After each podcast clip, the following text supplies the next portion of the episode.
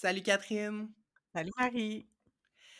Dis-moi donc, est-ce que la famille nucléaire telle que telle qu'on la conçoit traditionnellement, est-ce que ça te pèse? C'est une excellente question.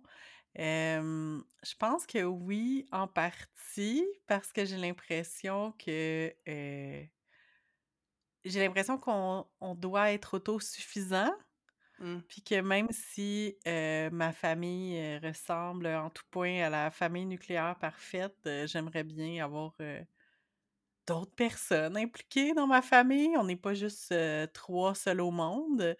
Puis Mmh. je trouve que la famille nucléaire, on dirait que ça suppose que, tu tu tu t'organises toute seule avec tes troubles finalement là, fait que ouais, je pense que ça me pèse un peu dans ce dans ce sens-là.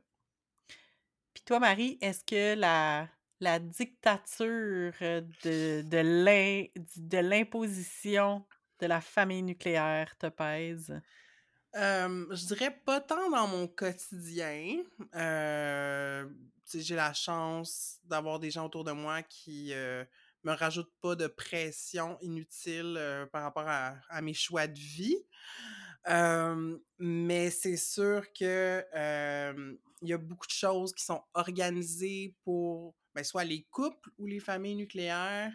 Puis en fait, je mets ça un peu dans le panier de tout ce qui vient avec l'hétéropatriarcat. C'est des modèles qu'on a, qu'on questionne pas nécessairement, mais qui mériteraient peut-être qu'on déconstruise, heu, davantage.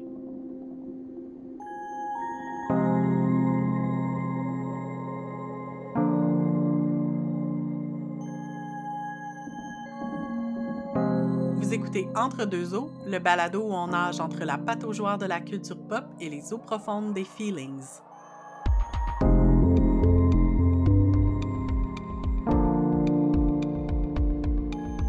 Comme on vous l'a mentionné euh, à la fin du dernier épisode, on va continuer encore une fois de parler de parentalité aujourd'hui.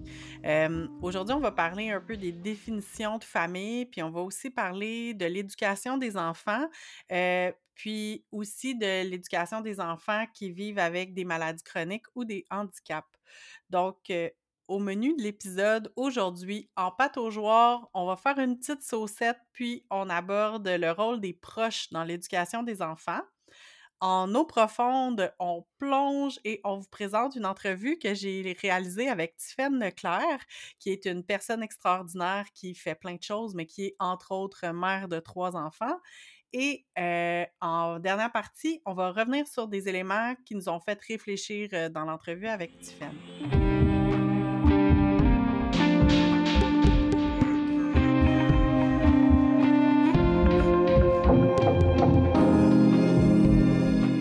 On a commencé cet épisode-ci en se posant la question si le spectre de la famille nucléaire était pesant pour nous. Puis, justement, dans cette optique de déconstruire l'hétéropatriarcat, comme je le nommais, puis la supposée autosuffisante euh, du couple et du noyau familial, euh, avec, euh, si-tu rendu 1,5 enfants maintenant, 1,3 par famille, avec peut-être un chien ou un chat? Euh, puis tu, tu parlais, Catherine, là, de justement peut-être inclure d'autres gens là-dedans, dans Mhm. l'éducation de ton enfant. Comment, en tant que parent, fais-tu de la place à, à ce que d'autres personnes que ton conjoint interviennent euh, dans l'éducation de ta fille? C'est une vraiment bonne question, puis J'ai comme euh, un don aujourd'hui pour poser des bonnes questions. c'est merveilleux. Je, je- c'est pour ça que je fais un podcast avec toi. Euh, ben, c'est, j'ai envie de dire que c'est un peu compliqué. Euh, Puis je Mhm. pense que ça vient par rapport à aussi euh, ma situation personnelle, puis euh, euh, j'ai envie de dire des enjeux sociaux, mais si je, si je dresse rapidement un portrait de ma situation personnelle, c'est que j'habite avec, avec ma fille et mon conjoint à respectivement 5 et 12 heures de route de notre famille, donc des grands-parents Mm. euh, de mon enfant. Ce qui fait que euh, on a ben, tu sais, c'est par choix, là, je veux dire, c'est là qu'on habite. Mais ça fait que comme on, on a moins accès à euh, facilement, tu sais, des, euh, des, des grands-parents, des tantes, des oncles, des personnes qui, j'ai l'impression, traditionnellement, puis encore, ah, puis en tout cas dans mon expérience, par exemple, de mon enfance, euh, tu sais, j'ai moins accès à ces réseaux-là. Puis, Mmh. donc, le réseau que j'ai euh, à Québec, ça va être plus justement des amis, mais c'est beaucoup des amis qui ont déjà des enfants, donc qui, oui, on est, sont là pour, pour m'écouter, par exemple, mais sont beaucoup moins impliqués, puis beaucoup moins que je le souhaiterais euh, dans la dans l'éducation de ma fille, justement. Puis c'est pas un, c'est pas un reproche dans le sens que je dis, ah, tu sais, ils sont pas assez, mais moi-même, je vais pas demander euh, Mmh. à ce qu'ils s'impliquent. Euh, puis, il y a aussi que, comme quand la, la grande pandémie et le, le- le- le- la distanciation sociale nous a frappés, ma fille Ben avait ouais. euh, deux ans. Donc, euh, j'ai l'impression que dans la petite enfance, comme avant deux ans, j'avais comme un peu J'étais un peu craintive à laisser ma fille. Je l'ai pas fait garder souvent par d'autres personnes, à part quand elle était en milieu de garde, justement. Fait que c'est ça, c'est comme j'étais j'étais un peu craintive à la faire garder. On dirait qu'il y avait pas des personnes avec qui je me sentais assez proche, puis pour oser leur demander de comme passer du temps Mmh avec mon enfant, à la limite, j'aimais mieux passer du temps avec eux et et mon enfant que de faire garder mon enfant, par exemple. Puis surtout si c'est un jeune enfant qui nécessite Ouais, encore, tu sais, comme de se faire changer, tu sais, oui, si, heu, elle va pas à la toilette toute seule, tu sais, il y a comme ouais. justement là, je pense qu'avant 3 ans, il y a des soins particuliers aux jeunes enfants que tu veux pas nécessairement ben, c'est justement, c'est qu'on on conceptualise tellement ces choses-là comme la responsabilité unique des parents Ouais. que de de demander à quelqu'un de prendre soin de son enfant à cet âge-là, ben, c'est comme aussi lui demander ça, puis c'est comme on a on a une grosse gêne, j'imagine. Ben, c'est ça exactement. Fait que, tu sais, on s'est beaucoup, heu, débrouillés seuls. Mmh. Puis c'est ça, puis là, après ça, ben, au moment où comme littéralement, je pense 2 semaines avant la pandémie, je l'avais fait garder par une amie, puis j'étais comme: «Ah, c'était vraiment le fun, heu, on devrait refaire ça plus souvent». Puis là, c'est comme: «OK, non, là, on n'a plus le droit de voir personne». Tu sais? Fait que ça a un peu Mmh. changé, comme ça l'a comme freiné notre élan. Puis là, j'ai l'impression qu'on est en train de revenir vers ça, mais c'est je trouve que c'est difficile à à laisser, à laisser aller. Fait que c'est pour ça que pour moi, tu sais, c'est super important pour moi que ma fille soit dans un milieu de garde, puis on a la chance qu'elle soit dans un CPE, puis j'ai une grande confiance envers les éducatrices qui travaillent dans les CPE, puis qui, qui font des miracles. Puis là, je trouve ça je pensais que je trouverais ça difficile de voir que ma fille apprend des choses que c'est pas moi qui lui ai montrées. On dirait que Mmh. j'avais comme l'idée que ça me dérangerait. Puis au contraire, je suis tellement fière quand elle m'arrive, puis elle m'a dit, heu, ben là, elle- ben, assez tôt dans sa vie de CPE, elle a appris la, la méthode pour mettre un manteau façon CPE, là, c'est-à-dire, euh, je sais pas si tu as déjà vu ça, puis si les gens qui nous écoutent sont familiers avec ça, ben, moi j'ai toujours entendu que c'est les CPE qui apprennent ça aux enfants, puis peut-être certaines garderies, mais c'est de mettre ton manteau à plat au sol, puis là, tu te mets comme à la tête de ton manteau, tu puis là, l'enfant met ses 2 bras dans les bras du manteau, puis le swing par-dessus sa tête et est donc autonome pour mettre son manteau assez tôt, c'est une méthode qui est comme un peu drôle, mais qui est beaucoup plus facile que de prendre son manteau, puis d'essayer de mettre une manche, puis d'essayer de mettre l'autre. Pour les Mmh enfants, c'est super difficile. Puis je comprends très bien qu'en CPE ou, heu, en garderie, quand tu as genre, heu, plusieurs enfants à habiller que Mmh tu tu veux les rendre autonomes, puis je suis bien, bien, bien contente de ça. Mais c'est drôle, là, elle fait ça pour mettre des hoodies aussi des fois, là, c'est vraiment comique, mais mais tu sais, c'est un exemple vraiment banal, mais c'est, tu sais, c'est ça, elle a comme une fierté, là, de me raconter, des choses qu'elle a faites à la garderie, puis je trouve que Mmh c'est, heu, beh, je trouve que c'est juste sain, en fait, qu'elle apprenne à qu'elle apprenne de d'autres adultes, puis qu'elle apprenne à faire confiance à d'autres adultes aussi que nous, là, fait que Mmh c'est c'est ça, c'est c'est pas si facile, mais heu, mais c'est ça, puis je pense en tout cas, on dirait que la la fameuse phrase qu'on entend souvent, là, que ça prend un village pour élever un enfant, on dirait que moi, je l'ai un peu toujours à travers de la gorge parce que je suis comme: «Il est où ce village-là?» tu sais? Parce que j'ai l'impression que Mmh. cette phrase-là, on l'entend souvent, mais je pense qu'elle elle correspond pas à la réalité d'aujourd'hui, heu, d'un mode de vie qui est très individualiste, tu Mmh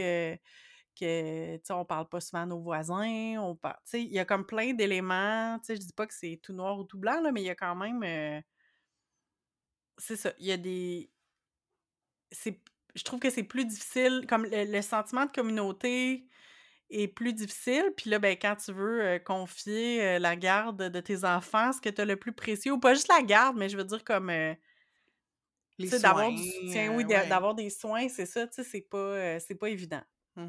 Ouais.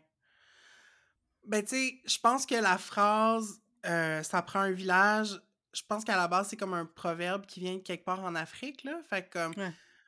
heu, pas issu d'un contexte, heu late stage capitalism, full individualiste, occidental au au sens entendu du terme. Fait que, tu sais, je je pense que cette phrase-là a beau être répétée un peu comme un un conseil sage ou en tout cas une façon de vivre qui est qui est très louable, surtout depuis la fin de la Deuxième Guerre mondiale, tout est axé sur le noyau familial, comme je Ouais. disais, avec 1,5 enfants.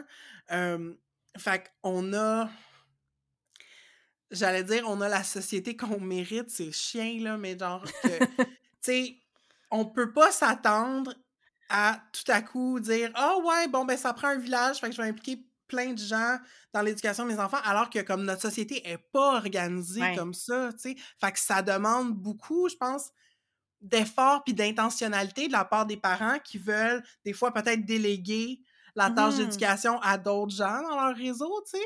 Ouais. Fait que justement, tenant compte de la structure de notre société qui est vraiment pas orientée pour faciliter ça, est-ce que tu arrives quand même, à impliquer peut-être justement des amis, des gens qui habitent proches de toi, ou tu sais, même à la limite des parents d'amis de ta fille, tu sais, comme comment tu arrives à un peu peut-être ou comment tu essaies d'inclure d'autres adultes significatifs dans la vie de ton enfant? Ben, je pense qu'une des manières que j'ai que j'ai utilisées, s surtout aussi avec le contexte, comme je disais, là, de la de la COVID puis du fait qu'on n'a pas vu beaucoup de monde, c'est de parler beaucoup de mes amis, puis des Mmh. gens, heu, qui sont importants pour moi. Je lui en parle souvent Mmh. quand je dis, heu, ah, tu sais, des fois, ça peut arriver que, tu sais, je sorte, je vais voir un ami puis qu'elle, elle vient pas, mais tu sais, souvent, je vais comme lui montrer des photos, tu sais, le avec les réseaux sociaux, c'est le fun ou même les enfants de mes amis. Puis j'ai fait ça dernièrement, heu, avec, avec une amie justement que littéralement, ma fille avait avait vu sa fille, genre, à sa fête de 2 ans, puis là, elle l'avait pas vue du tout pendant la pandémie, puis on a décidé, ça faisait full longtemps qu'on voulait aller au parc ensemble, fait que, tu sais, d'essayer de créer ces moments-là pour qu'elle voie d'autres Mmh adultes, d'autres enfants aussi, puis de, heu, puis là, tu sais, le matin même, je lui dis: «Ah oui, on va aller jouer avec tel ami», puis tout ça, puis là, je lui montre des photos: «Regarde, vous vous êtes déjà vus, mais ça fait longtemps», puis tu sais, lui montrer des photos qu'elles elles se sont déjà vues, mais tu sais, elle s'en souvient plus, puis là, elle était comme: «Ah, ça me tente pas vraiment tu sais, elle était comme pas certaine si ça lui tentait, mais je disais: Ouais. «Ah oui, mais regarde, on va aller au parc, ça va être le fun», puis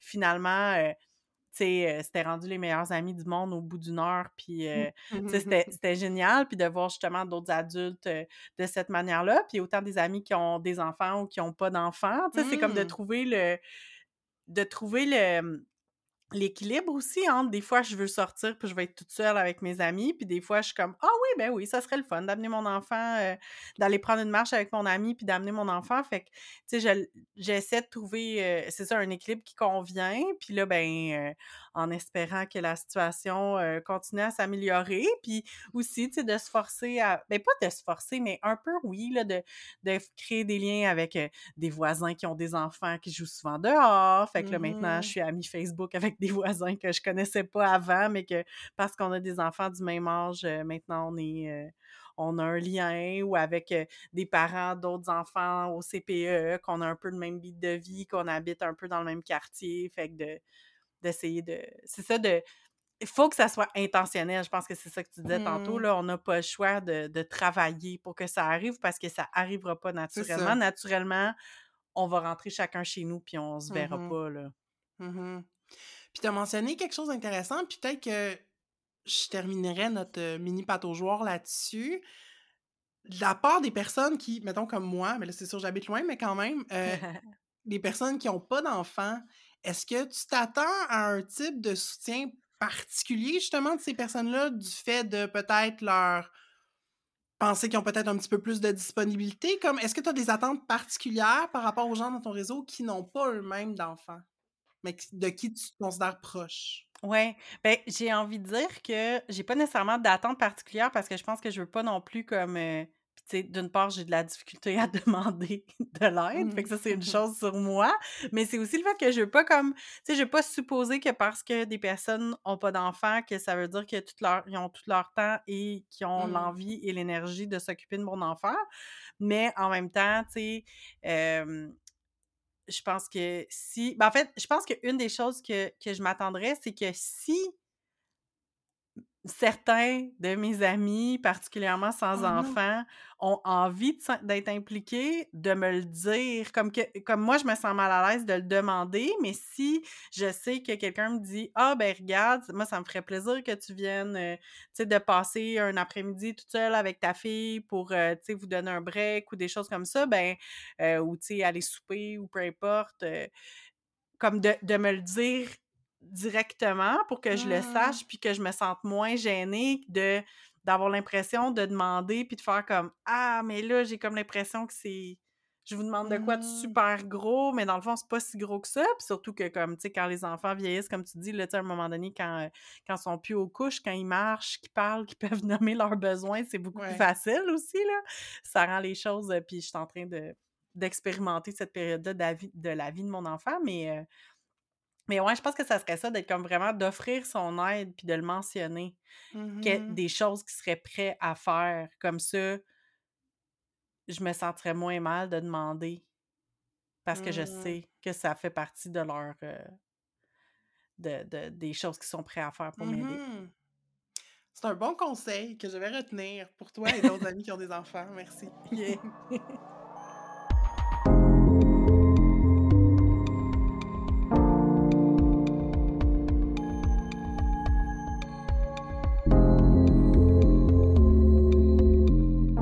en eau profonde, puis euh, ça me fait plaisir de vous présenter l'entrevue que j'ai réalisée il y a quelques jours avec Tiffaine Leclerc, qui est euh, autrice et doctorante en santé communautaire. Euh, J'étais super contente de faire une entrevue avec Tiffaine parce que ben, c'est mon amie, je dois le, préciser. Puis Tiffaine est devenue parent quelques années avant moi, puis j'avais vraiment envie de lui parler parce que ben, c'est une personne que je trouve super brillante, qui est vraiment géniale puis qui très inspirante comme mère, je trouve, heu, puis surtout dans son ouverture, puis dans son humilité. Que c'est pour ça que je voulais lui parler, puis je voulais aussi avoir son point de vue de parent qui a un enfant avec un handicap. Puis je vois des points en commun avec ma vie parce que ma fille a une maladie chronique. Donc, Mmh heu, c'est sûr qu'on se rejoint sur certains points, même si chaque enfant et chaque condition est unique, puis que, tu sais, heu, nos vies sont pas les mêmes, mais tu sais, je pense qu'on peut se rejoindre sur certains points. Hem, donc voilà, je vous laisse écouter l'entrevue, puis on va s'en reparler après. Ben salut Tiffaine, merci d'être avec moi cet après-midi. Ben merci de me recevoir. Je suis très contente d'être là aussi. Heu, aujourd'hui, heu, on on voulait parler de parentalité, fait que j'aurais envie que tu nous parles un peu de ta famille. Heu, qui est dans ta famille? Qu'est-ce qui vous caractérise? Qui sont les personnes avec qui tu partages ta vie? Oui, ben en fait, je partage ma vie d'abord avec mon copain Patrice, puis on a trois enfants. Paul, notre premier bébé, est décédé à l'âge d'un mois en 2014. Puis ensuite, on a eu Aimé, qui a maintenant six ans, presque sept, et Malou, qui a trois ans et demi. Puis, la la question que j'avais envie de te poser en 1 c'est comme qu'est-ce qui t'a surpris de la parentalité? Comme c'est quoi qui a été le plus surprenant pour toi, heu, en devenant parent? Euh, je pense que c'est une surprise qui se déploie dans le temps parce que Mmh. je crois que quand j'étais en train de prévoir avoir des enfants ou un enfant, quand j'étais enceinte, je me projetais beaucoup dans la petite enfance, puis j'ai adoré cette période-là. J'ai adoré les périodes nouveau-nés. J'ai adoré allaiter, avoir un bébé collé sur moi. En même temps, j'ai aussi repris des activités assez rapidement après, euh, après mes grossesses. Fait que j'ai vraiment beaucoup aimé cette période-là que certaines personnes trouvent super difficile, puis pour lesquelles il y a en effet plein de défis, mais moi, ça a été quelque chose qui a été euh, vraiment agréable pour moi. Puis c'est plus avec l'âge qui, euh, tu sais, quand les enfants grandissent un peu, que je trouve que les défis, des fois, je, me sentais moins bien préparée à vivre avec, euh, mettons, des crises, euh, des, des, cris, des moments de, de rejet. tu sais, fait que je pense que c'est ça, je m'attendais comme à ce que ce soit difficile au début, puis de plus en plus facile parce que c'est quelque chose qu'on entend. Ouais. Puis euh, ça n'a pas tant que ça été mon expérience. Fait que, tu sais, je pense des fois, j'ai eu des, des chocs renouvelés de genre, oh mon Dieu, mais quel job compliqué d'être parent. Fait que, tu sais, je, peux pas pointer un, moment de genre, ah, c'est dur, mais ben, quoi que peut-être la pandémie pourrait être un bon moment de Oh mon Dieu, c'est vraiment dur. Puis il faut se rappeler que, ben, ouais, il y a une pandémie qui s'ajoute, mm-hmm. qui, qui complique le défi qui est déjà quand même grand de faire pousser des enfants. Oui, effectivement, parce qu'en plus, Malou était quand même jeune au début de la pandémie, elle était bébé.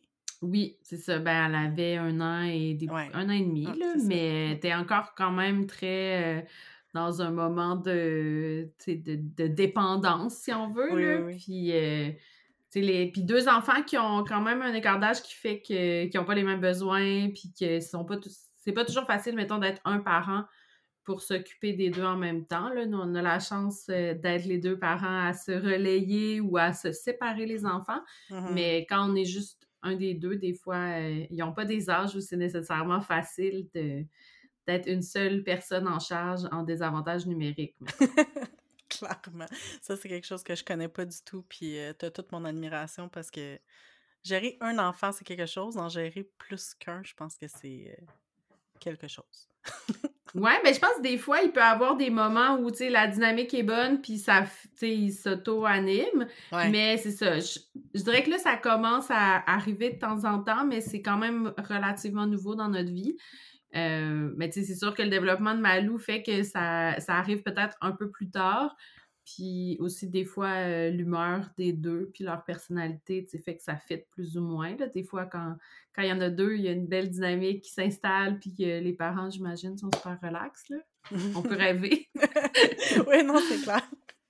Euh, ben justement, tu parles de, la dynamique un peu différente avec Malou, puis c'est un des sujets que je voulais aborder avec toi aujourd'hui. Puis là, on parce qu'en pré-entrevue, on a un peu parlé du, terme que j'utilisais. Là, je, me remets un peu en question, mais je voulais parler des enfants avec des besoins particuliers. Puis je pense qu'on pourra parler un peu plus tard de l'expression besoin particulier, mais disons, Malou vit avec, euh, avec une différence, avec quelque chose qui est un peu différent. Est-ce que tu veux nous en parler?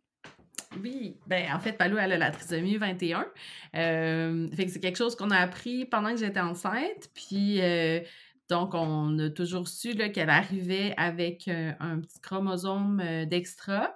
Puis, ça, ça, ça, a quand même des impacts sur comment sa vie se passe dès la naissance, en fait, elle a été euh, pas mal prise en charge euh, à l'hôpital, puis il y avait plus d'inquiétude que quand c'est un bébé typique qui naît, puis on, elle a été hospitalisée, puis après, elle a eu quand même pas mal de suivi euh, médicaux, mais ça, ça s'est quand même placé, puis sinon, plus pour soutenir son développement.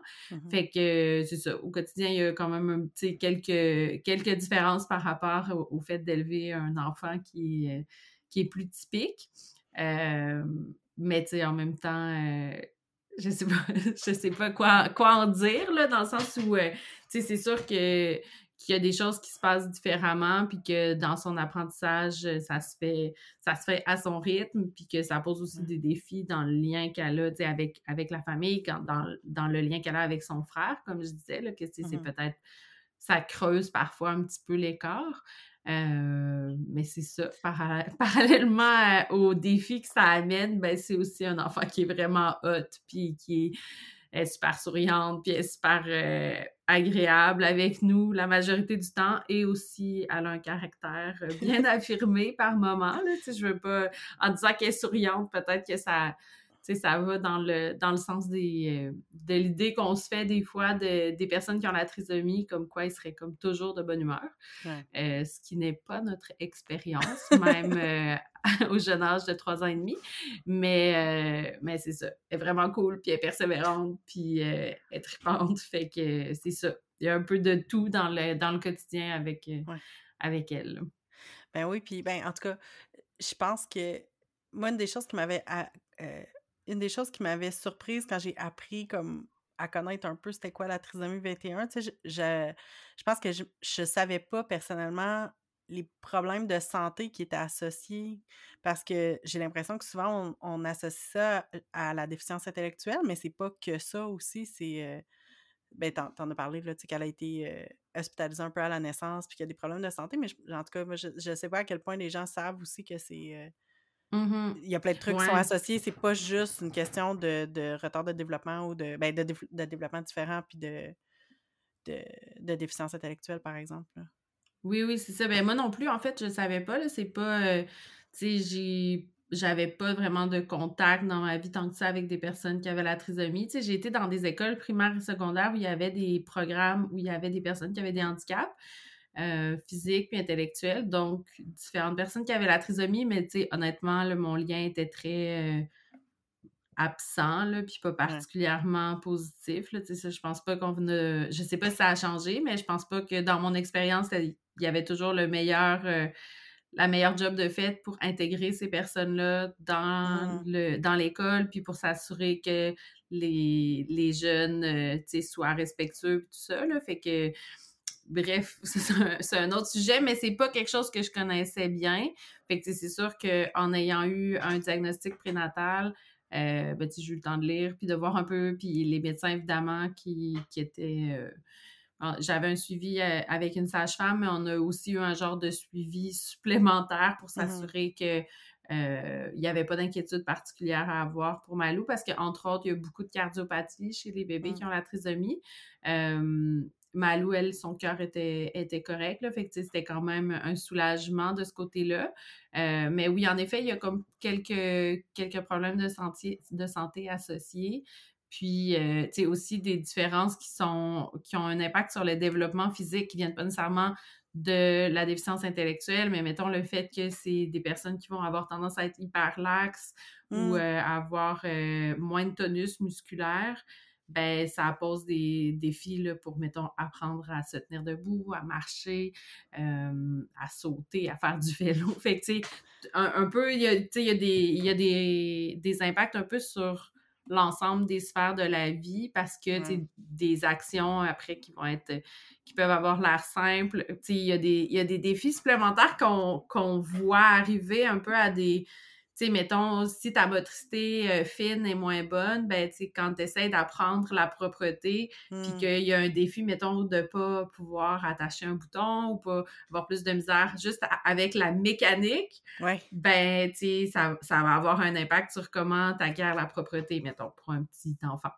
Puis, tu sais, je, suppose qu'on aura d'autres euh, d'autres choses qu'on va découvrir aussi au fil mmh. du temps qu'on ne voit pas nécessairement venir, mais tu sais, en même temps, je je sais pas qu'est-ce que ça donnerait de les voir venir dans le sens où ben, c'est des choses qui sont là, puis que quand, quand, ça, quand la question se pose, ben, on trouve euh, une solution. Puis à un moment donné, l'éducatrice au CPA dit ben là, il faudrait mettre des pantalons moins serrés à Malou. Fait que, ben, on met des pantalons plus mous. Puis, tu sais, c'est pas genre. Je pense des fois, ça, si tu essaies de prendre en considération toutes ces choses-là en même temps, ça devient étourdissant. Puis en même temps, ben, il y a des choses auxquelles euh, on peut s'adapter quand même facilement quand c'est genre, OK, le problème c'est X, puis la solution c'est Y, ou des fois la solution c'est comme vraiment plus compliqué à trouver, mais tu sais, on peut pas euh, on peut pas nécessairement le prévoir d'avance. Fait que c'est ça. Il y a comme. En effet, là, tu sais, ça joue sur différentes sphères euh, de développement. Oui. Puis, euh, tu as parlé un peu de l'intégration à l'école, puis tout ça. Puis ça me fait penser au texte que tu as partagé il n'y a pas si longtemps de Amy Silverman qui parlait de. Bon, là, je vais sortir mon anglais. The, the most difficult part of raising a daughter with Down syndrome. Puis, euh, j'ai lu, je l'ai lu le texte, puis on va le, on va le partager évidemment en note de l'épisode, mais je me demandais, tu sais, tu avais l'air de, de raisonner beaucoup avec ce texte-là, puis je me demandais qu'est-ce que, qu'est-ce qui t'a particulièrement marqué dans ce texte-là? Ben, je pense que c'est sûr que là, c'est un texte sur, euh, sur le vécu d'une fille qui est beaucoup plus vieille que Malou, qui vit avec la trisomie 21, puis que, tu sais, c'est un peu sur comment elle vit son quotidien, puis son intégration dans une école. Euh, mais je pense que, tu sais, ce qui me rejoint là-dedans, c'est plus de dire, ben, tu sais, en fait, les défis qu'on vit comme parents, euh, des fois sont un peu champ gauche, tu sais, c'est peut-être pas mmh. ça qu'on s'attend à trouver difficile, puis là, finalement, dans son cas, c'est genre comment tu accompagnes une personne qui a une déficience intellectuelle dans un deuil, tu sais, c'est comme c'est compliqué puis c'est puis tu sais mais en même temps, tu sais si t'es parent d'un enfant qui se développe typiquement, ben ça se peut que tu sais que tu arrives à un moment où l'enfant a un défi de ce genre-là, tu sais quelque chose qui est imprévu puis que ça va être vraiment difficile. Puis de la même façon, tu sais en tout cas là, je pense que c'était étonnant pour elle, mais tu sais moi aussi je pense que des fois les choses qui me qui me confrontent, tu sais, m'étonnent un peu, puis c'est pas nécessairement mmh. les affaires que je pensais qui vont être les plus difficiles euh, à vivre. Fait que, tu sais, c'est plus dans ce sens-là que je trouve que c'est une perspective intéressante aussi à lire pour des personnes qui vivent pas ça, puis tu sais, puis pour moi qui ne vis pas encore ça, tu sais, ce genre mmh de ce genre de défi-là, mais euh, éventuellement, ben, tu sais, on sait pas ce qui attend Malou comme, euh, comme, tu sais, comme comme endroit pour s'impliquer, pour se sentir intégré, puis aussi euh, là-dedans, il peut y avoir des défis, puis des choses qui fonctionnent moins bien, ou des moments où ça va se sentir exclu pour X, Y raison. Puis c'est pas nécessairement, mettons, dans ce cas-là, euh, qu'elle était volontairement exclue, puis euh, rejetée, mais mettons, elle n'est pas invitée à un événement qui serait important pour elle. Ouais. tu sais, c'est comme, tu sais, je trouve que ça montrait une facette intéressante de ce que ça veut dire être, être une personne qui a une déficience intellectuelle, puis aussi être un parent qui accompagne son enfant là-dedans. Là. Ben, clairement. c'est ça. Ben oui, parce que la manière que c'était présenté, tu disais justement la fête qui avait été organisée, c'est pas tant que c'était comme pas comme s'il avait dit Oh non, on va pas inviter cet enfant-là, mais juste dire comme je pense qu'ils n'ont pas pensé, là. Mmh alors qu'elle aurait adoré être là, puis euh, ça doit être difficile, justement, comme parent, comme tu dis, d'accompagner, puis c'est pas... Euh, c'est ça, ça doit être difficile.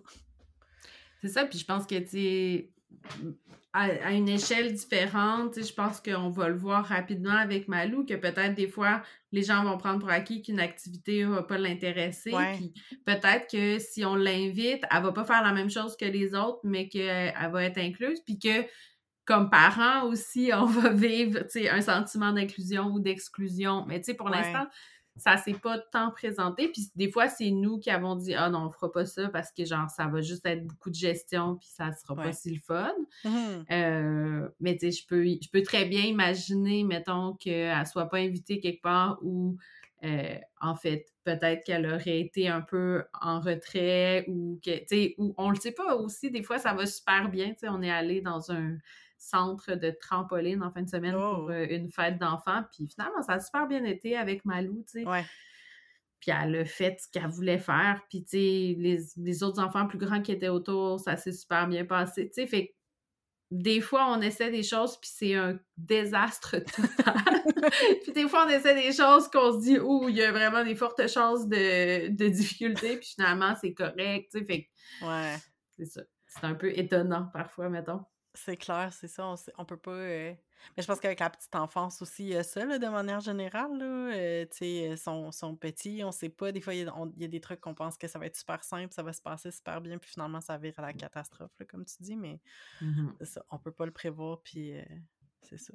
Je sais que moi, dans, dans, le texte, il y a une phrase là, qui, qui, qui m'a vraiment accroché parce que ça disait qu'à un moment donné, Sophie, qu'elle s'appelle la, fille dans le texte, elle disait que quand elle avait 8 ans, elle a dit à sa grande sœur qu'elle voulait pas avoir euh, la trisomie 21, tu sais. Puis euh, j'ai comme l'impression, je fais l'hypothèse que c'est pas encore arrivé pour toi avec Malou, là, et pas à ce stade-là encore. Mais euh, moi, ça m'est arrivé dernièrement que Rosalie me dise ça par rapport à la fibrose kystique, tu sais, puis qu'elle disait, puis je m'attendais tellement pas à ce que ça vienne aussitôt, tu sais, elle a 4 ans et demi, puis comme elle, m'a comme verbalisé ça, qu'elle aimait pas ça. Puis j'étais là comme, oh, OK. Puis là, ça a fait, euh, c'est comme un, sujet qui est revenu quelques jours de suite, là. Puis c'est d'essayer de, trouver des mots pour la rassurer, mais en même temps sans, euh, sais, sans compter de mensonges, là, elle me disait, euh, je vais j'ai pas envie d'avoir ça, je veux plus l'avoir, ben, t'es comme, ben, c'est ça, c'est une condition que, tu vas avoir toute ta vie, là, tu sais, ça changera pas, fait que, c'est ça. en tout cas, ça va peut-être arriver de ton côté qu'un jour mm-hmm. Malou va verbaliser ça, là.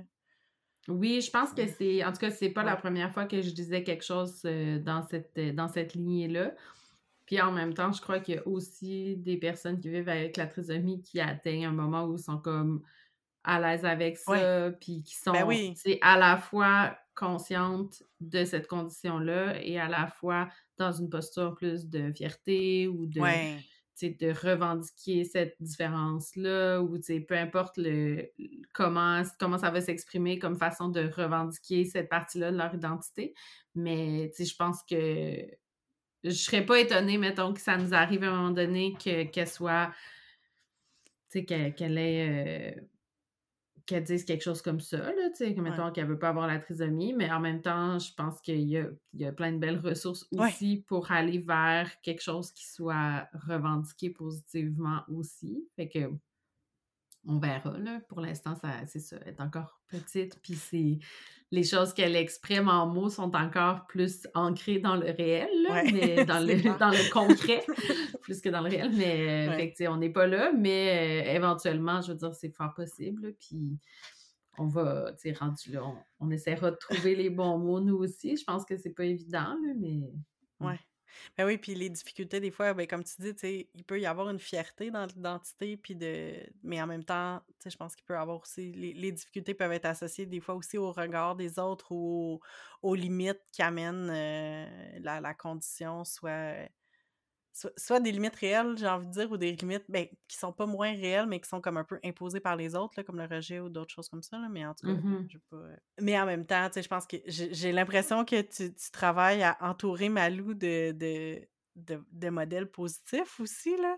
Puis notamment dans des implications sociales, parce que euh, on s'est connus à cause de nos implications féministes, tu sais, fait que je sais très bien que tu étais très, es une personne très engagée, euh, très militante. Puis j'ai remarqué dans les dernières années que tu t'impliquais plus pour, euh, ben tu t'impliquais beaucoup pour des causes qui touchaient notamment la déficience intellectuelle, la trisomie 21, puis aussi les conditions de travail des éducatrices en milieu de garde, là, euh, qui sont comme des, j'imagine, des, des, causes qui sont proches de ton quotidien aussi. Mmh puis moi, je sais que de mon côté, ben, j'ai commencé à m'impliquer dans des levées de fonds organisées par, par Fibrose Canada, mais tu sais, je pense pas que je m'imaginais me diriger vers des causes comme ça avant d'avoir, euh, ben moi dans mon cas, d'avoir une enfant euh, qui a la fibrose kystique, mais euh, dans ton cas, tu sais, est-ce que c'est ça, est-ce que c'est comme un passage obligé, obligé de devenir comme ambassadeur pour, une, pour la cause? Mais je pense qu'il y a quand même, tu sais, il y a beaucoup, il y a une communauté assez forte de parents d'enfants qui ont la trisomie, mmh puis je pense que c'est en effet une trajectoire qui est assez commune. je dirais que, tu sais, dans mon cas, slash dans notre cas, c'était un peu, ça s'est un peu passé au départ de, tu sais, pour moi, c'était un milieu connu, puis c'était une mmh. façon de faire connu que de m'impliquer. Tu sais, c'est quelque chose dans mmh, lequel je suis confortable, puis aller vers une ressource d'un groupe, aller vers un groupe communautaire pour apprivoiser une réalité, c'est comme un réflexe. Puis, tu sais, l'idée d'aller vers, tu sais, au départ, c'était pour avoir des infos pour mmh nous, pour savoir ce qui se passe, ce qui se passait, ce qui se faisait. Euh, fait c'est pour ça, dans le fond, je m'implique en ce moment à l'Association pour l'intégration sociale qui fait de la défense de droits pour les personnes qui ont une déficience intellectuelle dans la région de Québec. Mais tu sais, au départ, quand on les a contactés, en fait, c'est la mère de, Patrice qui les a contactés pour avoir comme des informations, tout ça, quand j'étais enceinte de Malou. Puis, euh, l'implication visait un peu à nous, nous rendre plus à l'aise avec ce qui nous attendait parce qu'on était un peu dans l'inconnu. Fait que, c'était d'abord pour répondre à un besoin personnel, puis ensuite, ben, tu sais, c'est OK, mais qu'est-ce qu'on peut faire pour prendre du contrôle sur cette situation-là? L'implication sociale, je pense qu'elle vient aussi beaucoup de là. puis à un moment donné, je pense qu'il y a en effet eu une transition vers, ben là, je me, je me pose plus comme allié d'une lutte que comme personne qui va chercher des services. Mmh Mais en même temps, ben, c'est ça, il y a, une position qui est un petit peu euh, changeante entre, ben, c'est quoi, mettons, les besoins qu'on a comme parents, comme proches. Puis, je pense qu'une organisation comme l'AISQ, l'Association pour l'intégration sociale, va euh, répondre aux besoins des proches, mais en même temps, pour moi, ce qui est central, c'est la défense de droits des personnes qui ont une déficience intellectuelle plus que. Mais tu sais, ça, c'est, c'est, mes préférences ou, mes, ou ma manière de voir les choses. Euh, mais tu sais, en même temps, l'association s'adresse aux proches aussi. Mm.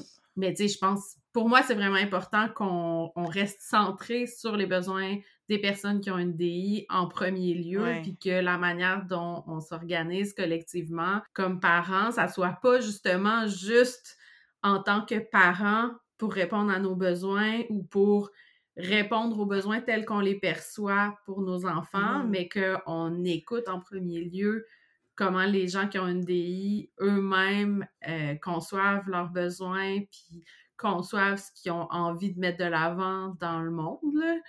Mais c'est ça. Fait que je pense qu'à un moment donné, il y a eu un, il y a eu un décalage. C'est de on va chercher des ressources parce qu'on en a besoin à OK, là, on se sent plus solide, puis on peut être comme en soutien. Puis, tu sais, je mmh pense pas que c'est quelque chose qui est comme définitif. Je pense qu'il peut totalement avoir des moments où, genre, OK, nous aussi, on a besoin de ressources. Qu'est-ce qu'on peut, tu sais, qu'est-ce qui existe? Qu'est-ce qu'on peut aller chercher? Euh, puis en même temps, ben, tu sais, soutenir des projets qui nous touchent comme directement ou non. Tu sais, par exemple, les levées de fonds, ça visait euh, à, à, soutenir un projet de logement. Mmh Donc, c'est des logements qui sont euh, pour des, tu sais, dans le fond, des logements supervisés pour des personnes adultes qui ont une DI. fait que, tu sais, nous, on n'est pas là-dedans du tout en ce moment, mais tu sais, en même temps, pour moi, je trouve que c'est vraiment tripant comme projet. Puis, tu sais, je me dis, c'est une vision de société qui me rejoint complètement, l'idée d'avoir des, de, d'encourager l'autonomie puis d'encourager l'autodétermination des personnes qui vivent avec une déficience, déficience intellectuelle. Puis, je pense que s'impliquer comme ça, ça, ça permet aussi d'ouvrir nos horizons sur ben, qu'est-ce qui, qu'est-ce qui se passe en ce moment? C'est sûr que c'est pas ça le besoin de Malou, puis c'est pas ça nécessairement notre besoin immédiat comme parent.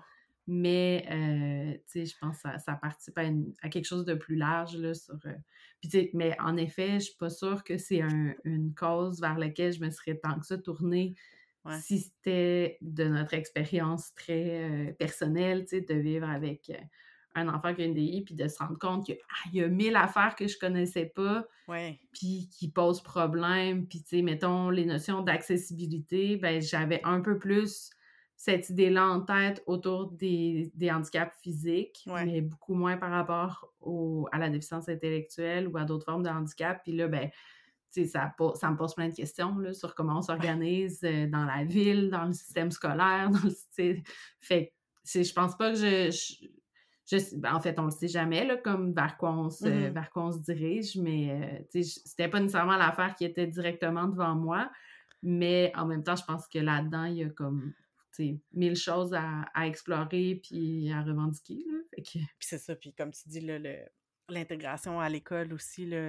Je sais pas c'est quoi la, situation en ce moment là, de l'intégration des, des, personnes avec des déficiences intellectuelles à l'école, mais j'ai comme l'impression que ça va comme mal dans le système scolaire de manière générale. Fait que c'est souvent les besoins des, des, personnes qui ont justement des besoins particuliers. Puis parlons-en, je voulais vraiment qu'on en parle de, des besoins particuliers parce que pour j'avais l'impression que c'était une expression qui était correcte, puis tu m'as dit qu'elle était possiblement problématique. Voulais-tu. Euh, ben, en fait, je sais pas, c'est. Je, je pense que. Il y, a, il y a en tout cas, si on l'utilise comme une traduction de special needs, je pense qu'il y a beaucoup de il y a, beaucoup de gens qui, euh, dans les communautés plus d'activisme autour du handicap, qui vont remettre en question beaucoup cette expression-là en anglais. Euh, je pense que peut-être que la critique est moins développée autour de besoins particuliers, puis comme on en parlait un petit peu tantôt, peut-être que aussi les termes besoins particuliers sont moins cristallisé mmh pour, autour de, tu sais, d'un... Il y a peut-être moins de, de, sens qui, sont, qui se sont ajoutés au fil du temps autour de cette expression-là qui, qui peut en avoir autour de special needs. Mais tu sais, je pense que ça s'appuie beaucoup sur une, une analyse, euh, tu sais, ou en tout cas le modèle social du handicap qui met de l'avant l'idée que euh, les handicaps, c'est pas quelque chose qui est interne à la personne mmh qui vit avec un handicap, c'est quelque chose qui est créé par les difficultés d'accès qui sont, euh, tu sais, quand, quand on rend pas comme société les différentes sphères de la vie accessibles, ben on crée un handicap alors qu'en fait, les conditions que les gens vivent individuellement, c'est pas ça en soi qui est problématique, c'est le fait qu'on permet pas, on trouve pas des manières de, puis il y, a certainement euh, des vraiment meilleures manières d'expliquer ça que ce que je peux faire en ce moment. Là, je... Mais euh, je pense que dans cette logique-là, parler de besoins particuliers, ben, on ramène vers l'individu, on remet une responsabilité à l'individu euh, pour ces besoins-là qui seraient qui parfois sont en fait pas si particuliers que ça, puis pas si special que ça, parce que en fait, ben, on parle d'avoir euh, besoin de choses assez de base. Les, les, besoins auxquels on fait référence, en fait, c'est des besoins qu'on a toutes et tous. C'est juste que, mettons, l'accommodation dont on a besoin au quotidien peut être différente selon notre état de santé, selon euh, nos capacités. Fait que, c'est ça un peu. Je, en tout cas, je pense que aussi, du, point de vue d'un parent, d'un enfant qui a la trisomie, moi, je suis assez à l'aise avec l'idée qu'elle a un handicap, fait que c'est le terme qu'on utilise, ou bien juste le fait qu'elle a la trisomie. Mmh euh, mais c'est sûr que ça ne s'applique pas à toutes les situations non plus. Puis en effet, besoin particulier, c'est comme quelque chose qui est assez large puis qui peut répondre euh, à certains besoins, à certains, qui permettent de nommer un groupe ou un, un ou quelque chose qui a besoin d'être fait au quotidien, mettons, de, donner accès à un service X. Euh, mais tu sais, je pense que aussi le problème vient quand c'est plus le temps de définir le besoin, mais de définir les personnes. Oui. Qu'on les, on leur assigne cette étiquette-là de besoin particulier. Puis dans le fond, ben, est-ce que c'est un enfant à besoin particulier ou c'est un enfant qui a des besoins puis que qui a aussi un handicap, puis il faut qu'on trouve des manières euh, qui sont peut-être pas les mêmes que pour leurs frères ou leurs sœurs qui ont des euh, qui ont un, développement qui se fait autrement. Euh, fait que c'est un peu ça, mais tu sais, probablement que d'autres personnes seraient en fait certainement que d'autres personnes seraient plus en mesure de dire ben qu'est-ce qui vient les chercher personnellement dans ces termes-là?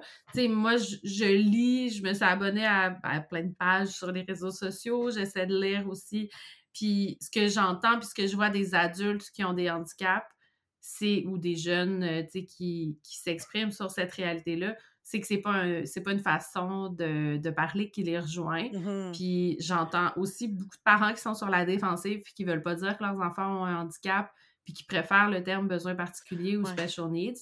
Puis moi je me sens tu sais mon parti pris c'est de dire ben si les personnes qui ont des handicaps revendiquent ce terme-là. Puis en anglais, souvent, ils vont revendiquer disabled, disabled mmh plutôt que with disability, tu sais. Puis dans le fond, c'est comme de la même manière que, mettons, la communauté sourde va mettre de l'avant l'idée, tu sais, du deaf avec un D majuscule, ben, tu sais, si les gens qui sont directement touchés disent « moi, j'aime mieux parler de handicap », ben, tu sais, moi, je, je, je me rallie à ce, qui est, à ce qui est demandé puis à ce qui est exprimé comme préférence. Là. Fait que, tu sais, je pense que c'est ça, les personnes qui vivent avec un handicap elles-mêmes seraient nettement mieux placées que moi pour parler. Mais moi, je, me dis si en ce moment, ce qui est, ce qui est dit, c'est que cette façon-là de s'exprimer fonctionne mieux, puis répond plus à leurs euh, à leurs souhaits puis à leurs besoins, ben, je, je me rallie à ça complètement. Puis, c'est sûr qu'en même temps, je veux dire, je pense la trisomie, ça a comme un avantage d'être assez euh, assez connu, assez. Euh, tu sais, il y, a comme, y a comme une, on sait que c'est un handicap, on sait que Malou, elle va vivre avec ça toute sa vie. Fait que, tu sais, c'est comme euh, quelque chose qui est assez, quasiment objectivement être handicapé, à un handicap, c'est ça qui est ça. Tu sais, je pense que peut-être que dans d'autres situations, ben, la question de savoir est-ce que cette personne-là a un handicap ou non se pose complètement différemment, tu sais. Puis c'est ça. moi, je, je, je, vois ça du point de vue d'une personne qui a un handicap qui est assez comme défini. Fait que c'est ça, ça pose pas les mêmes questions autour de comment on, comment on appelle ça, qu'est-ce qu'on en dit. En étant comme parent, il y a ça aussi. Là, Moi, en tout cas, je sais que j'ai l'impression que ben, c'est à moi de, de m'informer sur, euh, sur la maladie que ma fille a, puis sur euh, les services, puis tout ça, parce qu'évidemment que c'est pas elle qui va le faire en ce moment. Puis tout comme toi avec Malou, mais un jour, euh, ils vont pouvoir euh, justement là, euh, devenir plus autonomes là-dedans, puis pouvoir vraiment nommer eux, autres mêmes leurs besoins, alors que là, c'est nous qui devons comme être un peu, justement là, un peu ambassadrices puis défenseuses de droit. J'ai lu ça dans un livre sur les, enfants avec des maladies chroniques, là, que le parent devient comme défenseur de droit pour son enfant pour être sûr que comme juste, juste d'un point de vue individuel, que l'enfant ait accès au bon traitement puis euh, au bon service. Là. Mm-hmm. Mais tu sais, je pense que une. En tout cas, pour moi, la piste qui est intéressante à suivre, c'est de se dire, ben, en ce moment, mon enfant à moi peut pas me dire comme comment elle se perçoit dans le monde, puis comment elle voudrait qu'on agisse, mais je peux aller voir qu'est-ce que les personnes qui sont plus vieilles en disent, puis comment les personnes qui ont la trisomie voient ça, cette question-là. Puis, entre autres, je pense que c'est le Canadian Down Syndrome Society qui a fait une campagne autour de l'idée de special needs, mmh. puis qui disait, ben, tu sais, c'est pas spécial, puis, tu sais, c'est une vidéo avec, très humoristique, avec, genre, des besoins vraiment euh, sortis de nulle part, tu sais, qui, sont comme super comiques. Ils disent, non, non, nous, on n'a pas des special needs, tu sais, si... il euh, faudrait que, que, je retrouve c'est quoi les, les, les les gags qui sont faits, mais tu sais, justement, qui, qui remettaient en question l'utilisation de ces termes-là. Puis, tu sais, après, ça ne veut pas dire que c'est comme la vérité absolue, mais en tout cas, je pense que c'est au moins important de, de se questionner. Puis, tu sais, pour moi, aller vers des personnes qui ont des handicaps physiques ou intellectuels ou qui font partie plus, large, plus largement, euh, tu sais, mettons, qui, ont, qui sont autistes ou qui ont différents, différentes façons de voir la vie qui sont pas, qui, qui sont différentes de mon expérience à moi comme personne qui s'est développée typiquement, ça me permet d'avoir un peu plus une idée de, ben, comme parent, quelle posture je peux adopter. Puis, tu sais, ça, ça veut pas dire que je fais, tu sais, on peut tout faire des erreurs, évidemment, mais à mon sens, je trouve qu'écouter les, ce que les adultes ou les, ou les jeunes euh, qui sont quand même plus vieux que Malou ont à dire sur leur propre situation. Tu je pense que c'est un bon guide quand même. En lien avec ça, est-ce que tu as des, euh, des, comptes sur les réseaux sociaux qui sont particulièrement le fun à suivre puis que tu voudrais nous recommander? Mais un, un qui, me, qui me semble vraiment intéressant, ça s'appelle Unpacking Disability, je me semble. mais elle a changé de nom une couple de fois. Mais en fait, c'est un parent, c'est une, mère qui euh, elle-même vit avec des handicaps, puis euh, qui a une fille qui a la trisomie.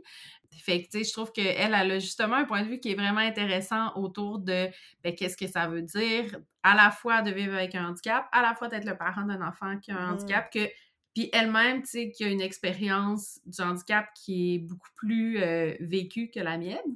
Euh, des fois, elle dit, ben, tu sais, je, je sais pas, là, qu'est-ce qu'elle est en train de vivre. Puis il me semble justement qu'à un moment donné, elle, elle avait fait un post sur comment sa fille se voyait, euh, tu sais, fait que, tu sais, puis sinon, ben, je suis aussi plusieurs comptes de personnes qui ont pas nécessairement la, tu sais, il y, a, une tonne de comptes de parents d'enfants qui ont la trisomie. Puis, tu sais, j'en ai suivi beaucoup pendant un bout, puis à un moment donné, je me suis désabonnée de ceux qui me convenaient moins, tu sais, entre autres.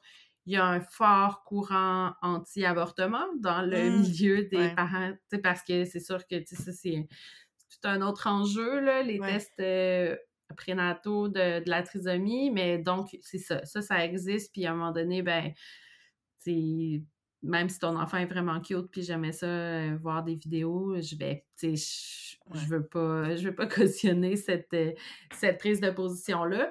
Euh, mais, tu sais, c'est ça, je pense qu'il y a aussi juste des gens qui ont des handicaps divers, puis qui réfléchissent à qu'est-ce que ça veut dire, mettons, les besoins en termes d'accessibilité, qu'est-ce que ça veut dire être euh, un allié ou une alliée d'une personne qui a un handicap. Fait que, tout ça, euh, je pourrais, j'aurais plusieurs autres recommandations à faire, mais je connais pas leur, euh, nécessairement leur nom par cœur. Mais ça va me faire plaisir de, de suggérer quelques comptes. Ouais. Ben merci, puis on va les partager, là, c'est sûr. Est-ce que tu aurais comme d'autres choses que tu aurais aimé ajouter ou d'autres choses que tu aurais aimé plugger? Ben, pas tant plugger, mais peut-être de dire que, tu sais, je pense que, puis c'est une, réflexion que j'amorce tout juste, euh, puis que j'amorce grâce à aimer, puis tu sais, je me rends compte qu'il y a vraiment un défi, je pense, à, à, à être le parent d'un enfant qui a un handicap, c'est une chose, mais aussi d'être le parent d'un frère ou d'une sœur d'un enfant qui a un handicap, puis comment, tu sais, ça peut poser des défis en soi de vivre avec quelqu'un qui dans ses yeux d'enfant, qui reçoit beaucoup d'attention, puis que peut-être lui en reçoit moins que sa sœur.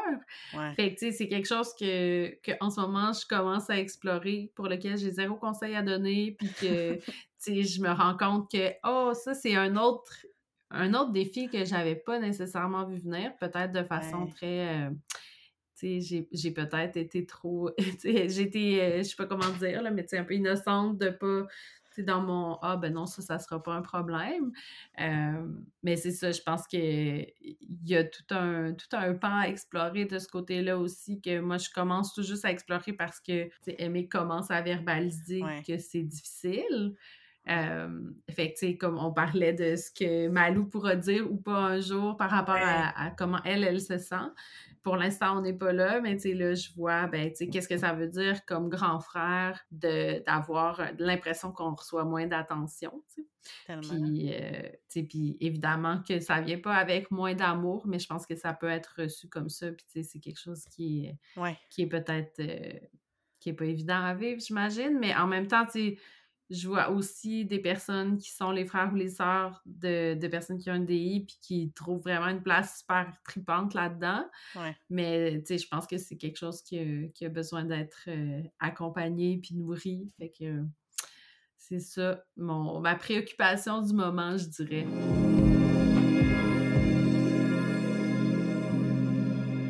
On arrive en dernière partie, puis on va euh, revenir sur cette belle entrevue que tu as réalisée, Catherine, avec Tiffen. Je voulais dire merci beaucoup. Puis euh, merci aussi à Tiffen d'avoir accepté euh, de se livrer un petit peu, de livrer ses réalités avec nous puis notre auditoire. Tiffen, je la connais un peu à travers toi, mais moi aussi, je l'ai trouvée très inspirante juste à l'écouter puis sa perspective sur comme plein de choses.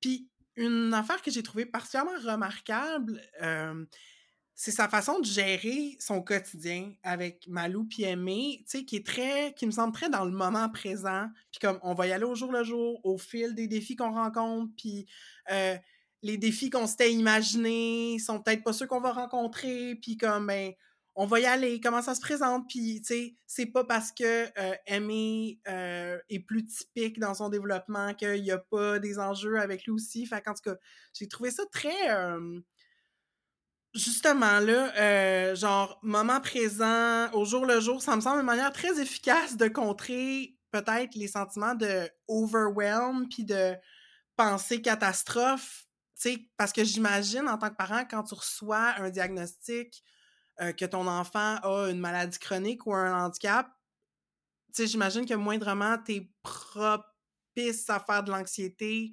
Euh, tu peux juste, tu sais, t'en aller sur une traque où tu imagines tout ce qui pourrait mal aller, tu sais. Mmh Alors que au quotidien, comme Tiffen disait, ben c'est c'est pas parce qu'il y a des possibilités euh, négatives que nécessairement ça va survenir, tu sais. Ouais en tout cas, j'ai trouvé ça très rafraîchissant, tu sais, sa manière de parler du handicap de sa fille. Puis toi, Catherine, j'avais envie de te demander, tu sais, en tant que parent, est-ce que ta perception de la maladie chronique de Rosalie a changé depuis que tu as appris son diagnostic? Ça fait quoi, deux ans à peu près? Ouais, deux ans et demi.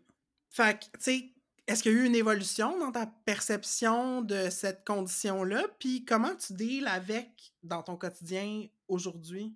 Ben, c'est sûr qu'il y a eu une évolution. je pense qu'au départ, ben, tu sais, c'est ce diagnostic-là, pour, pour nous, a eu l'effet d'une bombe, là, tu sais, là, c'est quelque chose de quand même mmh. gros. Puis je pense que, tu sais, tu fais mentionner que, comme la, trisomie 21, c'est une condition qui est quand même assez connue là, dans le grand public, euh, qui n'est pas le cas de toutes les conditions puis de toutes les, maladies qui peuvent exister ou de tous les mmh. handicaps. c'est aussi le cas de la fibrose kystique, sauf que je pense que les gens ont souvent une, mauvaise perception de la fibrose kystique, qui est une maladie mmh. qui est. Ben, veux, veux pas. Je veux dire, quand tu lis juste la, la, définition officielle, c'est une maladie mortelle. Fait que, tu sais, c'est sûr qu'en partant, te mmh. faire dire que ton enfant a une maladie mortelle, te faire dire que ton enfant est mortel, tu le mmh. savais, mais comme c'est tough, tu sais. Mais mmh. après ça, moi, ce que j'ai, ce que j'ai ben, ce qui nous a aidé au départ, c'est justement toute l'équipe de soins qui sont entrés dans sa vie là, au moment de son diagnostic, euh, nous ont donné beaucoup d'informations, nous ont euh, dirigé vers euh, des ressources qui sont, c'est pas nécessairement des ressources comme en, termes de temps et de soutien, mais plus en termes d'information. Je pense à la Fondation Fibrose Canada, qui est comme la fondation officielle, puis il y a aussi une autre fondation qui s'appelle Vivre avec la fibrose kystique donc, tu sais, qui sont des, sources d'informations fiables. Parce qu'une des choses que le médecin nous avait dit au départ, c'était comme là, partez pas à googler, puis à aller voir, puis aller dans des Mmh. groupes, euh, même dans des groupes de soutien, des groupes de parents, attendez un peu, attendez qu'on vous donne de l'information, puis même si moi, comme personne qui veut apprendre, qui veut tout comprendre, puis qui est très anxieuse, puis qui veut être capable de, de prévoir euh, 10 coups d'avance, je trouvais ça difficile qu'ils nous disent ça, mais en même temps, je pense que c'était un bon conseil parce que il y a beaucoup d'informations, justement, puis Mhm. d'être capable de voir, euh, tu sais, la situation de mon enfant? C'est quoi sa situation? Qu'est-ce que j'ai besoin de savoir maintenant par rapport à ses traitements, par rapport à ses médicaments, par rapport à... Oui, les risques, mais ça donnerait... Tu sais, comme mettons, l'exemple, une des choses qu'on en entend beaucoup parler, puis j'ai remarqué comme dans... euh, Quand il y a des livres ou des romans qui parlent de fibrose kystique, ils parlent vraiment beaucoup de greffe de poumon c'est quelque Mm. chose de big. Là. Puis une greffe de poumon, c'est Mhm, vraiment pas quelque mhm. chose de- à prendre à la légère. C'est vraiment quelque chose de, de super difficile. Sauf que c'est pas la majorité des personnes qui vivent avec la fibrose kystique qui ont besoin d'une greffe de poumon, d'une part. Puis la, la science évolue, puis je pense que ça va être de moins en moins euh, nécessaire. Oui, ça va probablement rester nécessaire pour certaines personnes, mais tu sais, fait que d'aller lire sur comme des trucs vraiment, tu sais, qui ont pas, qui ont, qui ont en ce moment pas de lien avec la condition de ma fille, je pense que c'est euh, c'était un bon conseil, là, tu sais, de, puis d'aller vers des Mhm. sources fiables. Tu sais, si j'avais besoin d'avoir de l'information ou de... Parce que là, tu deviens euh, rapidement l'experte de cette maladie-là, parce que pour tous tes proches, pour toutes les personnes à qui tu parles, tu dois expliquer la maladie. Donc, d'aller vers, mettons, euh, soit des vidéos qui existent déjà, comme il y a une vidéo qui explique aux enfants c'est quoi la fibrose kystique, là, qui s'adresse comme aux enfants du primaire, qui a été faite par, par Fibrose Kystique Canada, je trouve super utile même pour des adultes, là, tu sais. Ça explique plein de choses. Euh, puis d'aller lire là, de la vulgarisation sur, sur le site de la Fondation pour être capable d'expliquer. Euh, puis là, je pense que je suis rendue que je connais par cœur là, pas mal, comme bien des éléments, tu sais. Euh, je suis devenue une experte ma- malgré moi, mais je pense que ça vient un peu avec... euh, ben avec ça, puis il faut que là, je, ma, ma fille est rendue à un âge où euh, elle-même pose des questions sur sa maladie. euh, fait que là, de pouvoir lui répondre. Puis on essaye de, de, de lui donner des informations qui sont à son niveau, mais lui- moi, je trouve que c'est Mhm. important qu'elle sache pourquoi on fait les traitements, pourquoi elle prend des médicaments, qu'est-ce qui. pour- Qu'est-ce que ça fait, ce médicament-là, pour elle, avec des mots très simples pour qu'elle comprenne. Elle a 4 ans et demi, là, tu sais. Mais je trouve que c'est une manière de, de donner du pouvoir à son enfant, de comme comprendre sa Mm. condition, puis de euh, éventuellement, en tout cas de ce que j'entends, la plupart, parce qu'elle prend des médicaments euh, pour man- avant de manger, des, des enzymes digestives. Fait que ça, c'est quelque chose qu'il faut qu'elle prenne là, pendant la journée, là, quand elle va à la garderie, c'est son éducatrice qui s'en occupe. Quand elle- là, on essaye de la mettre, de la rendre autonome pour que quand il y a des éducatrices euh, remplaçantes, même si c'est supposé de se faire dans l'équipe de travail, mais on essaie de que Rosalie soit capable de nommer quand elle a un besoin, de dire comme non, non, mais il faut que je prenne mon. Mm, de, mhm. de rappeler qu'il faut qu'elle prenne son enzyme avant de manger. Puis euh, au primaire, probablement qu'elle va les, prendre toute seule.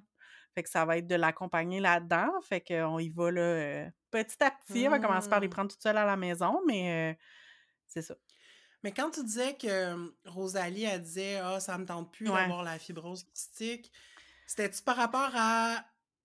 Tu sais, est-ce que tu as cerné, c'était par rapport à quoi? C'était-tu juste parce qu'elle voulait être comme les autres ou c'est parce qu'elle trouvait ça lourd, les traitements, ou elle était tannée de l'expliquer? Comme, est-ce que tu as. comment tu as cheminé un peu avec elle là-dedans?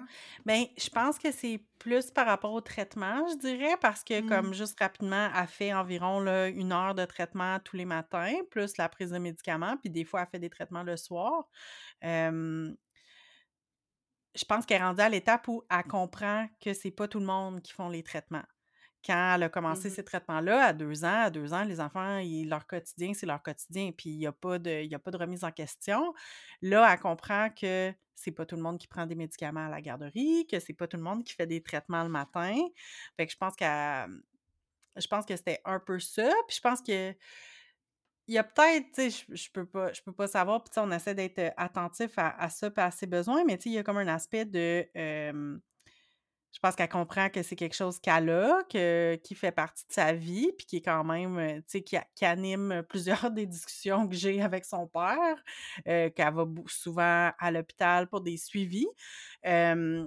Habituellement, ça va bien. Je suis chanceuse d'avoir une enfant qui aime ça, aller à l'hôpital. C'est comme une sortie où qu'elle va voir du monde. Fait que elle apprécie ça. Puis même maintenant, les, les- prises de sang, ça la dérange pas trop. Puis des fois, elle va dire « Ah, ça m'a fait mal un petit peu, mais c'est correct. » sais, comme ça va, sais. Fait qu'au moins, j'ai cette chance-là, là, parce que je, sais que des fois, pour certains parents... euh, d'enfants qui ont vécu des hospitalisations, des fois, l'hôpital, ça peut être un endroit euh, traumatique.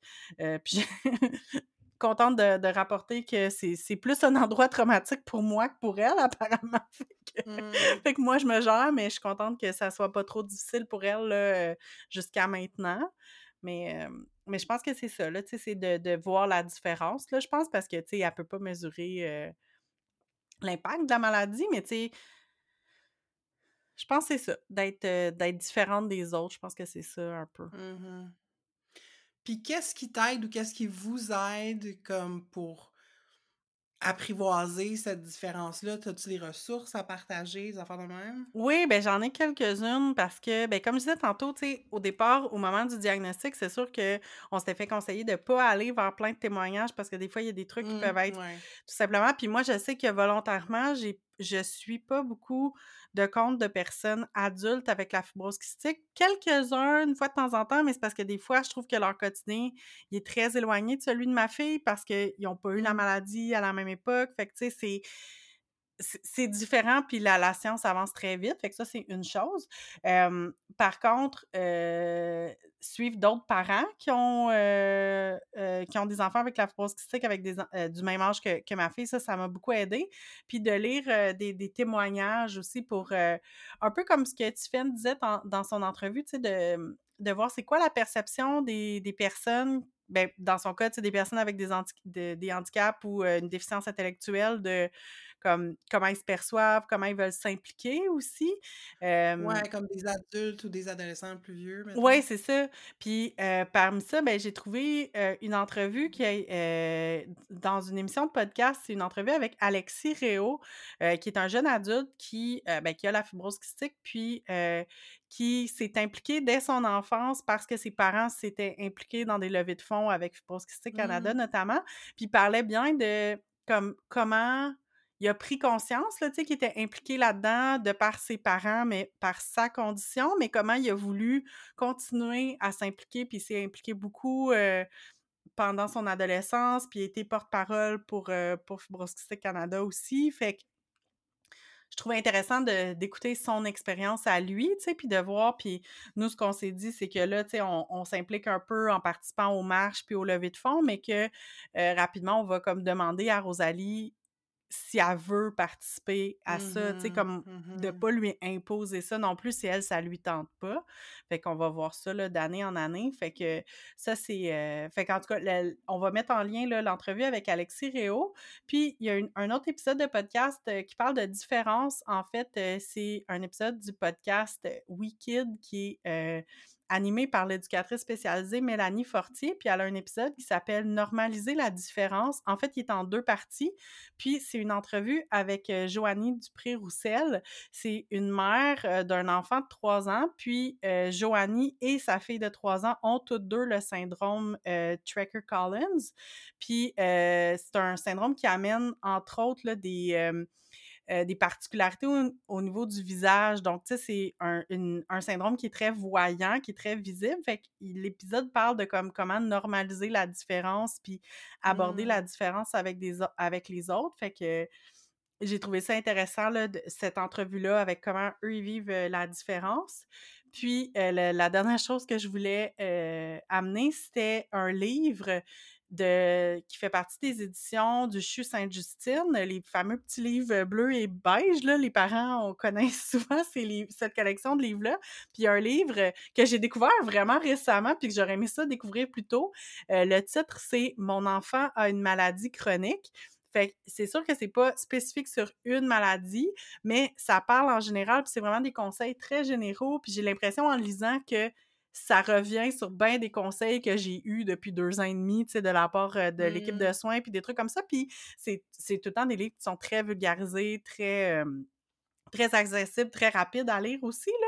Mais je, vous le conseille, là, si, si, vous vivez, soit si vous, si votre enfant a une maladie chronique ou si vous avez des amis dont les enfants ont des maladies chroniques, puis que vous voulez mieux comprendre la réalité, moi, je trouvais, je me reconnaissais beaucoup là, dans ce qui était présenté dans, dans ce livre-là, puis dans les, les défis qui animent la vie avec un enfant avec une maladie chronique. Nice. Ben, merci pour toutes ces belles ressources. J'ai hâte d'aller les consulter.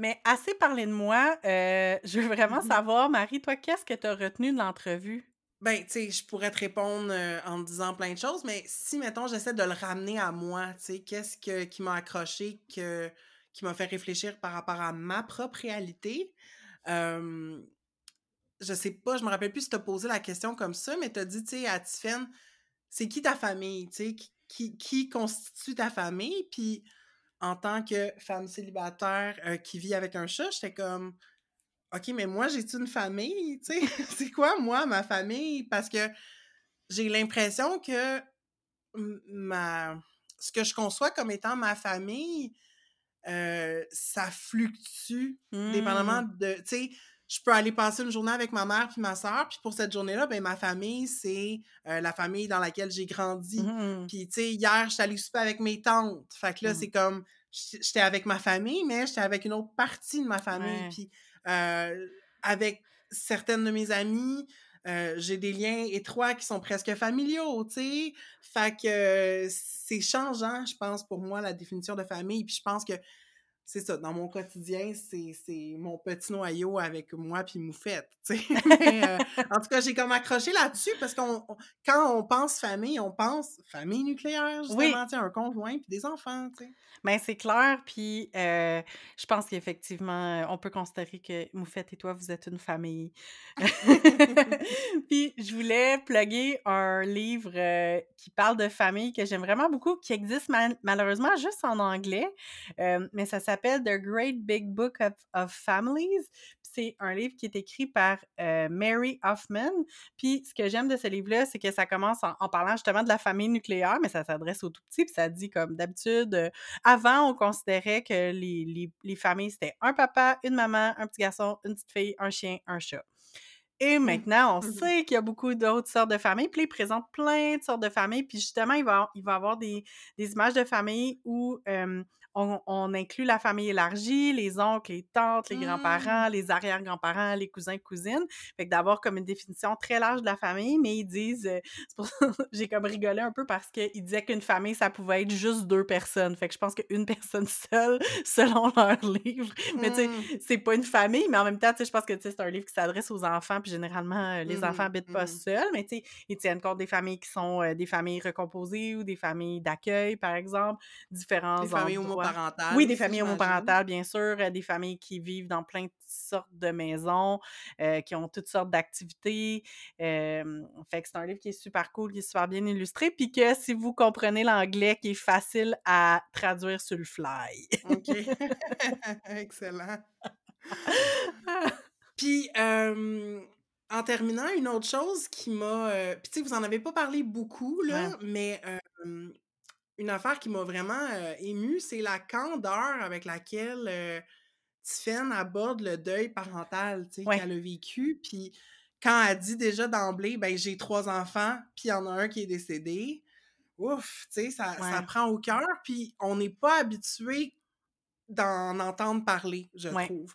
c'est très tabou parce que c'est un drame très intime, puis j'ai l'impression que, d'une part, il y a cette idée-là que, tu sais, les enfants qui meurent, soit durant la grossesse ou sais, euh, dans la toute petite enfance, là, comme mmh presque nouveau-né, sont presque conçus comme étant remplaçables. C'est horrible, mais c'est comme Ah, oh, mais tu vas en avoir un autre. Puis, il y a aussi c'est quelque chose qui est beaucoup moins fréquent que ça a pu l'être à une autre époque aussi.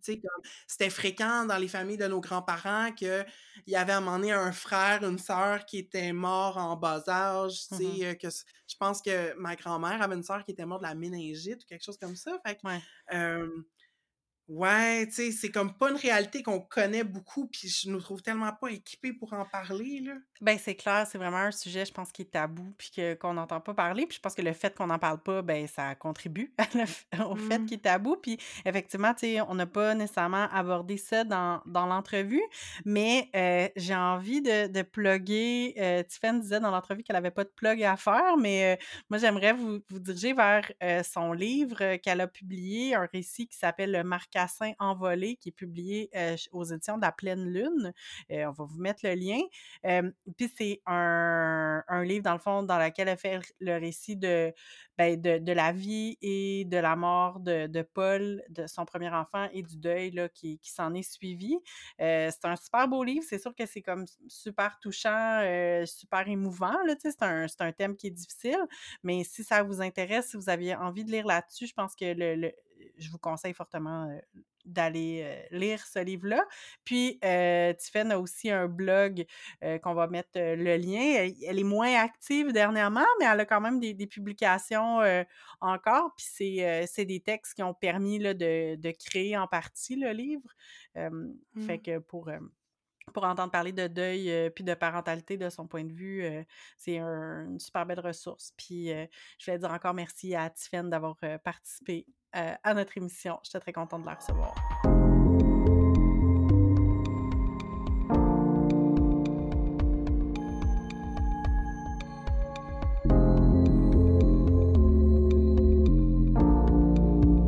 C'est tout pour cette série de deux épisodes sur la parentalité et la non-parentalité. euh, ou la parentalité de village. Euh, on espère que euh, vous avez trouvé ça intéressant, que ça vous a fait réfléchir. Puis, on serait curieuse aussi de savoir c'est quoi votre définition de la famille. Euh, Envoyez-nous vos réactions. Nos DM sont ouverts. Vous pouvez nous trouver sur Facebook et sur Instagram avec le handle entredeuxeaux.balado. Euh, vous pouvez aussi partager l'épisode dans un post ou une story. Si vous le faites, ben, taguez-nous. Euh, comme ça, on va voir que vous nous faites rayonner, puis on va être bien contente. Puis on vous encourage, euh, si ça vous tente pas de nous partager sur les médias sociaux, parlez-en à vos collègues, vos amis, votre famille. Euh, puis comme ça, ben, avec le bouche à oreille, euh, on va devenir encore plus, plus populaire. Nous deviendrons des stars de la podosphère euh, québécoise.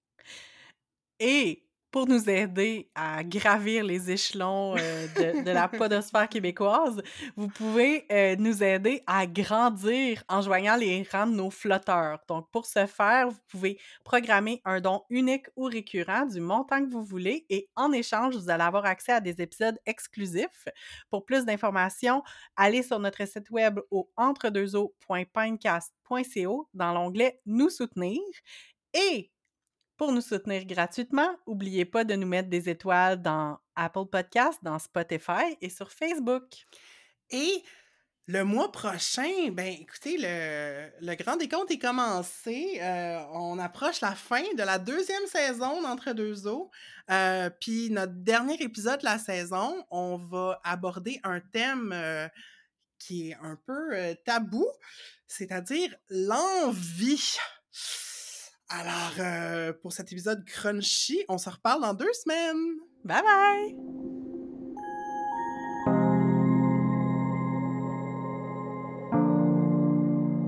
Entre deux eaux est une réalisation de Catherine Ploufjeté et de Marie Larochelle. C'est aussi Marie qui fait le montage. On a enregistré cet épisode chacune chez nous. Moi, Marie, à Montréal, au Jojage, un territoire autochtone non cédé qui est gardé par le peuple Ganyan-Gahaga. Et moi, Catherine, je suis à Québec, sur des terres qui font partie du territoire traditionnel non cédé des Hurons-Wendat. Merci à Roxane de Carufel pour notre visuel et à Poulain pour notre thème musical. Ce balado est une idée originale de Catherine et Marie.